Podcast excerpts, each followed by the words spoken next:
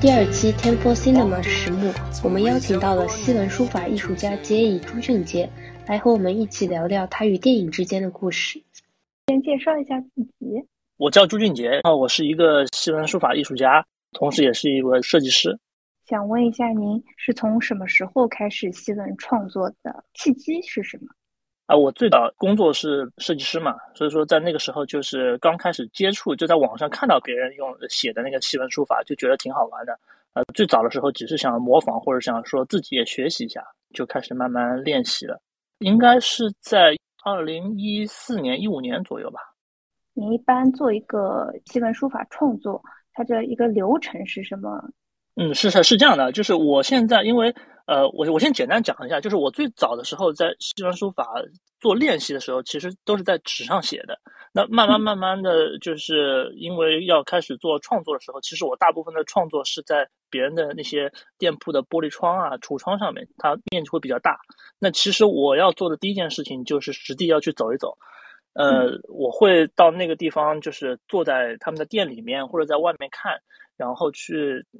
了解一下他们的整个的环境，嗯，不同的店店里面有什么不同的元素，去做一些融合。最重要的是要在那边拍一些照片，这样子我回来的时候做做创作的时候，这就会有一些素材。对，然后到了自己的工作室，我就会去对整个的这个呃空间去做一个构思，然后去想一下有什么内容。然后等这个事情做完之后，我就会在自己的 iPad 上面去画一个稿子。那 iPad 上面它会有个底图，底图其实就是我拍了一张照片，他们这这个店的或者这个这个玻璃的一张底图照片。然后我会在这个照片上面去简单的去画画这些嗯我我的想法，最终我再会回到那个地方去做实际的创作，就是是这样一个流程。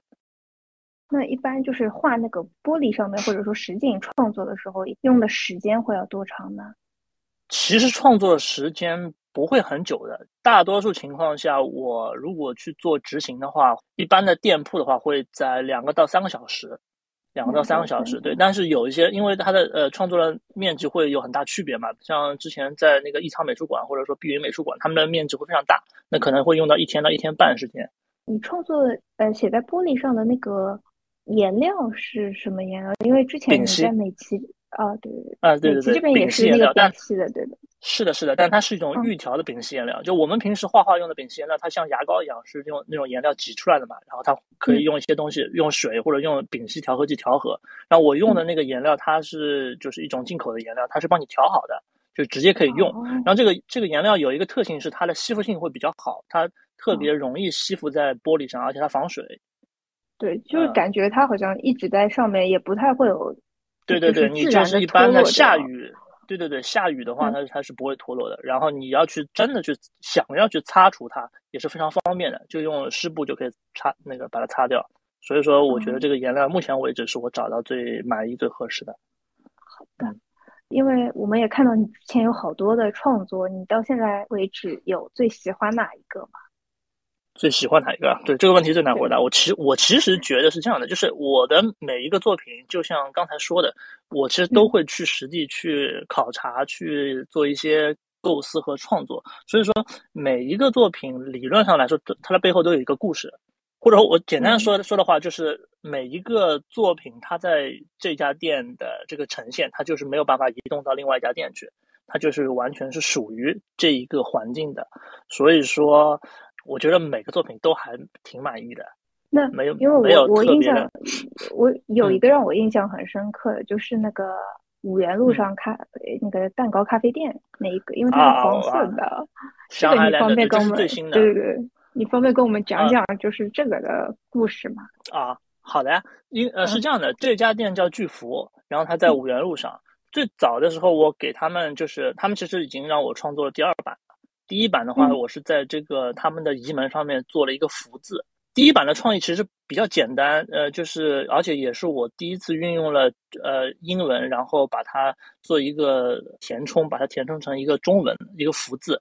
它其实两扇移门，当它关闭的时候，它是呃福的左右结构它是合并在一起的，就有一个巨福的这么一个意义，就和它的整个这个店就是连在一起的。然后去年。呃，十二月的时候啊，应该是今年一月份的时候，他们那个店主人嘛，他说我想换一幅，然后他跟我说，他说他他给我了一个主题，其实就是虎年，然后他就没有别的要求了。嗯，对。然后我的想法是说，第一，我就是呃跳出了之前一直用白色颜料的这么一个，就是我我采用了新的，对对，我就是之前就一直用白色颜料，也没有想过要跳脱出这个。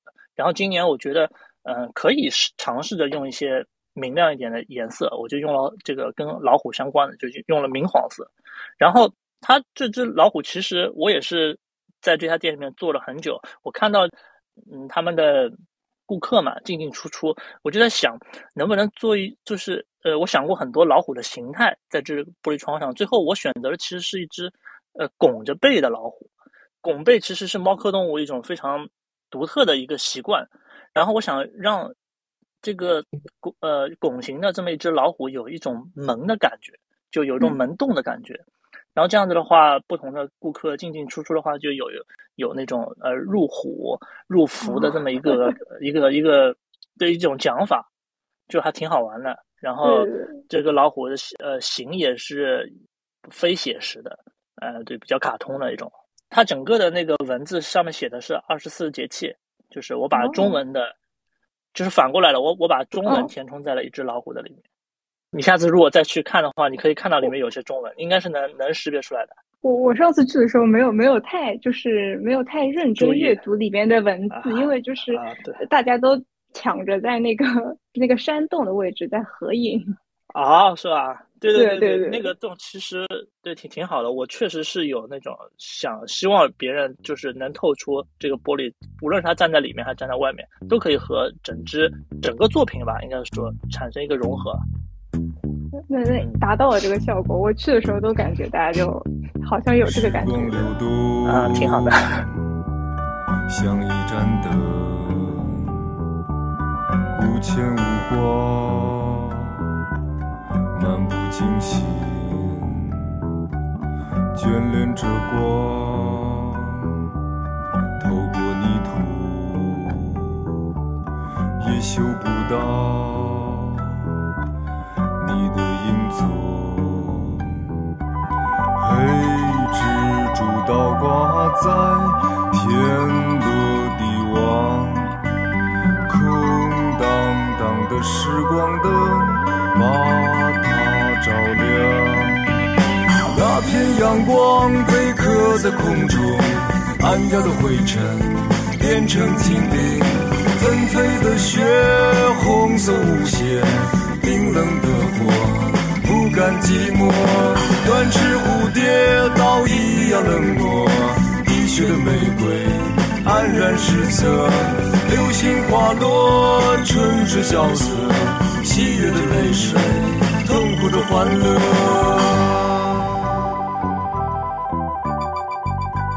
想问一下，今年已经开头的时候，已经在巨幅这边有了一个形式上的突破。会有什么想要进行的新的方面的发展啊，这个突破其实，嗯，怎么说呢？我其实每年，包括每年的那个数学城市，其实也一直都是希望有一些新的突破。但是从形式上来说，目前还是在玻璃橱窗上面。那么，呃，未来有两个，呃，是我想到的，就是我已经在实验当中了。一个就是我肯定会用到更多的颜色，甚至它不同的层级。都会发生一些变化。就目前我的作品，其实它都是在单个层面上的。那如果会有一些不同层面上的一些变化，它可能会出现一些视觉上的三 D 的效果。不知道你们能不能理解？就是我打个比方，比如说你在一个玻璃上看到一个作品，那我如果把五个、六个这样的玻璃，呃，并排了放，它可能就会会在不同的角度看出一个立体的造型。呃，这个东西我现在还在，就是还在尝试嘛。对，在颜色上有很多的变化，然后让它的整个作品出现一个三 D 化，这就是我现在在这个形式上要做的一个突破。那我们接下来开始聊聊你跟电影之间的故事。电影了是吧？对。呃，你有哪一部电影里面或者变电影片头出现的手写字体让你印象比较深刻吗？啊啊，是这样的，我我回忆了一下我自己的感觉，其实呃，就是。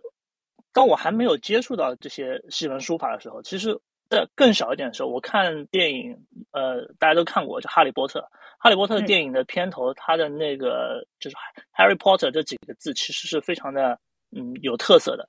然后它整个的电影里面，呃，就第一集，哈利波特他收到了一封信，然后他的那个养父嘛，他叔叔反正就不让他看，然后来了非常非常多的猫头鹰，就给他送了很多很多的信，对吧？这个信的呃，这个信的那个。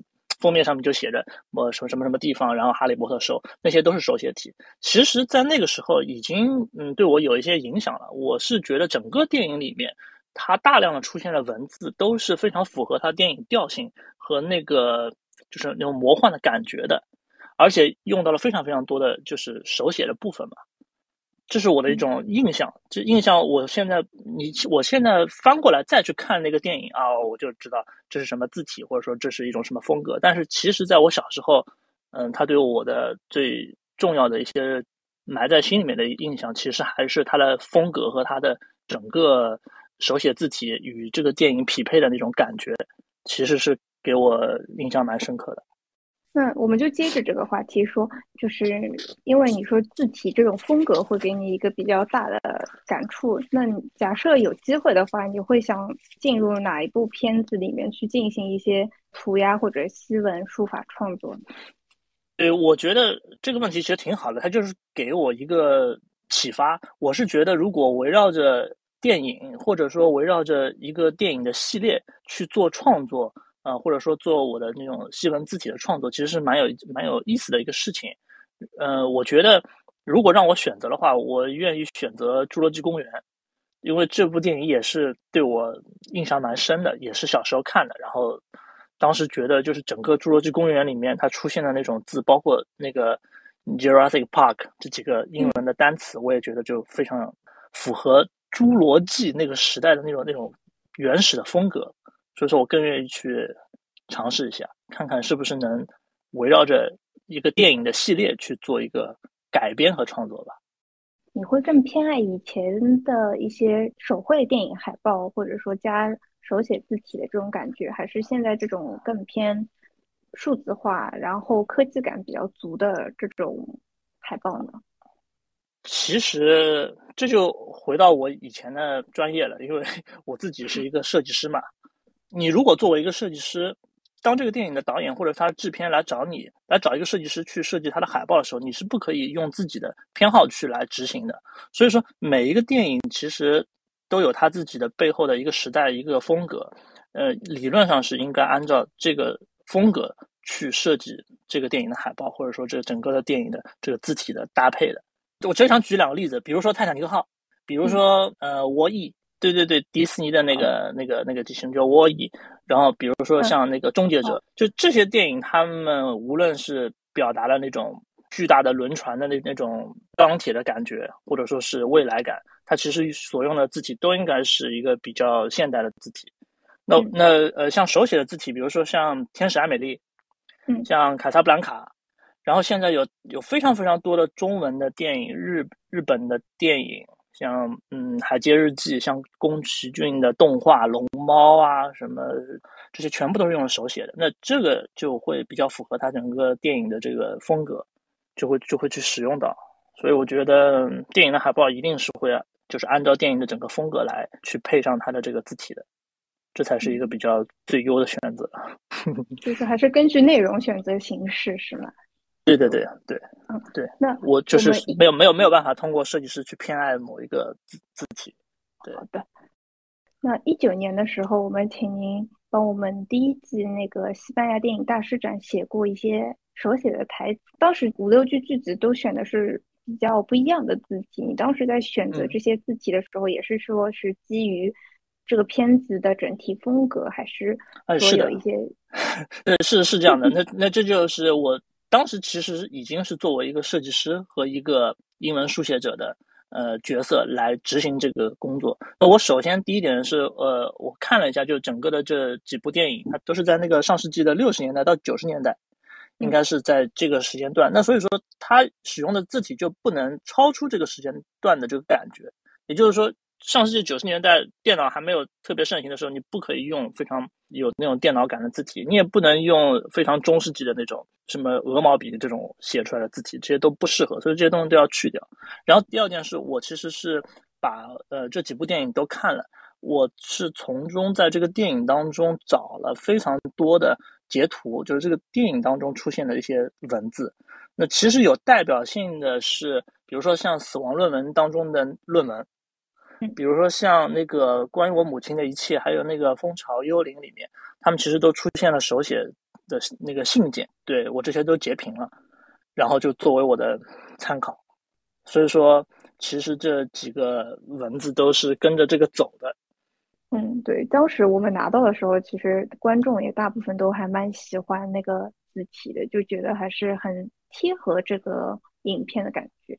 当时因为也有人问过我们这个，就是说这个字是我们从电影里面扒下来的还是怎么样？然后现在就是可以回答他们的疑问啊。对，现在因为突然来的又一波疫情嘛，然后想问问你最近疫情在家有看过什么电影吗？我其实想过把之前一些系列的一些电影就重复的再连着看一遍。所以说我前两天看的正好是蝙蝠侠系列，因为有蝙蝠侠新的电影出来了嘛，对对对，就把之前的就就炒了一遍。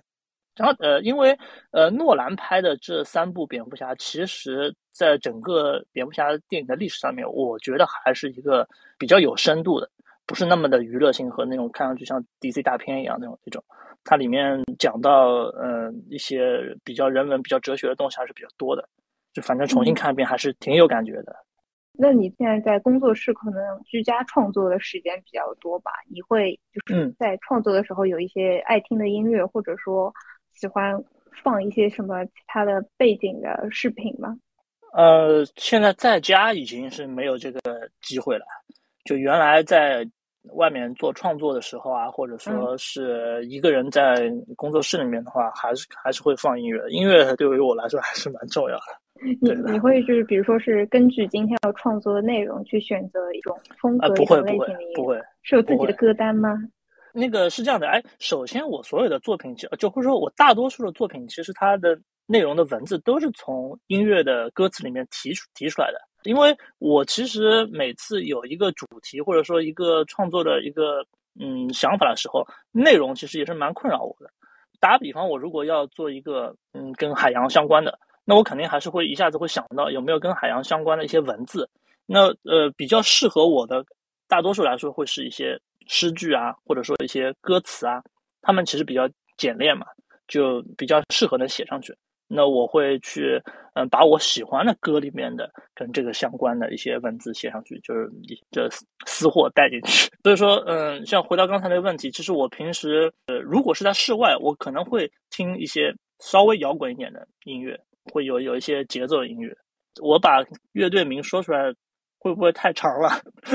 哦，没关系，你要是有网易云歌单什么，我们也可以就是啊，到时候也没有歌单了。我就是对，就随机选一张专辑这样听。我是不听歌单的，我一般听整个专辑炒一遍，就类似这样。然后我想说的是，室外我会听一些比较摇滚的，然后室的话我就会听一些呃民谣啊，或者说一些轻音乐啊，对，就不至于那么扰民的那种。呃，对对对，就是呃，它环境不一样。